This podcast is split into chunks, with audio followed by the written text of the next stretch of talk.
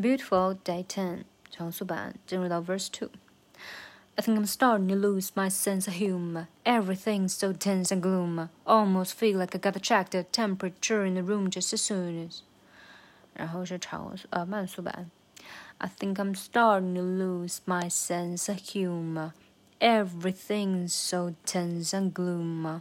Almost feel like I gotta check the temperature temperature in the room just as soon as yeah 好，然后呃这一段说实话，我是我觉得学到这首歌目前为止最难的一段，它节奏很 tricky，然后韵脚的话也有一点中途有一点改变，嗯，然后我们一起去看一下。首先是 I think I'm starting to lose my sense of humor，这个。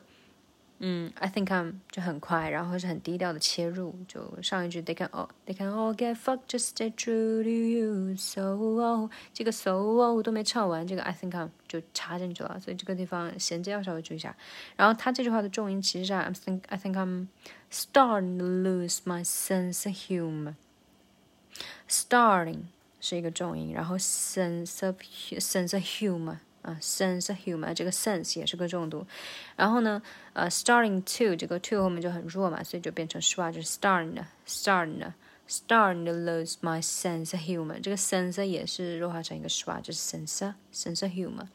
就比如说 piece of cake 啊，cup of tea，这个 of 都是弱化成 schwa，a f 的音就没有了。嗯，然后呢，下一句就比较简单，everything so tense and gloom，这个。 Everything 要重读，everything so tense and gloom。然后很妙的是，gloom 和 i 连在一起就变成了 gloom，这个 i 也是弱化成 shwa，所以就是 gloom 和这个 hum 呃就就很巧妙的押上了韵，非常厉害。然后后面这句话是很难，我自己听了很多很多很多很多遍，几十遍，嗯。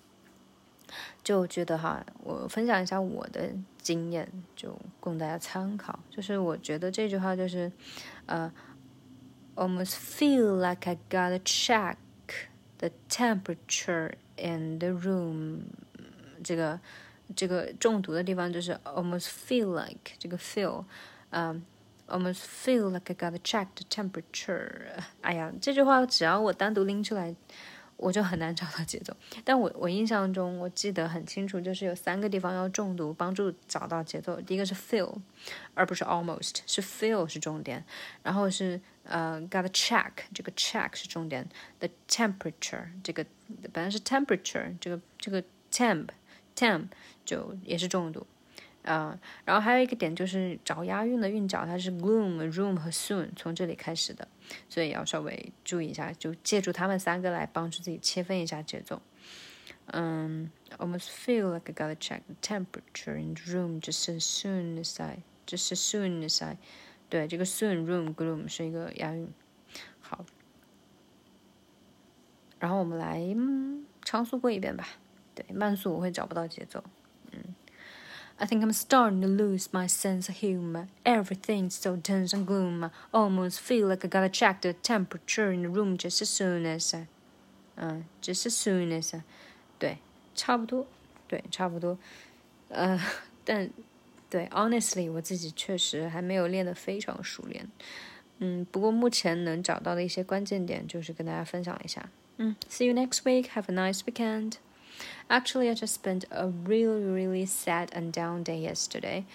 Um, but which, um, you know, what surprised me most is something really interesting uh, or some pattern, interesting pattern always happens um, in my whole life.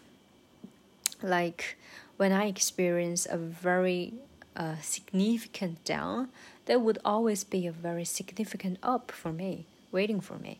Um, so it's like really it's it's like a present, and um, only if you can survive, then you can get this present, and right at the very beginning of each present, it can be a really sad uh, beginning, but if you just uh, hold on and try to express yourself and communicate with someone involved in, then you can always get some something something interesting or surprising Yeah. Okay. Mm, that's it. Hope you for hope you have a have a nice weekend and meet someone you really you really like. Uh, so that you can have a partner to share life with you, share both happiness and sorrow. And so together you can uh, hold hand in hand and face all the interesting presents in the future. You have the, you have enough courage to hold on to it, and if the end, the quoted unquoted end is not that good, then maybe it's not the end. Yeah, just hold on to it and let things happen. Let beautiful stories happen to you, or just create your own story. Yes.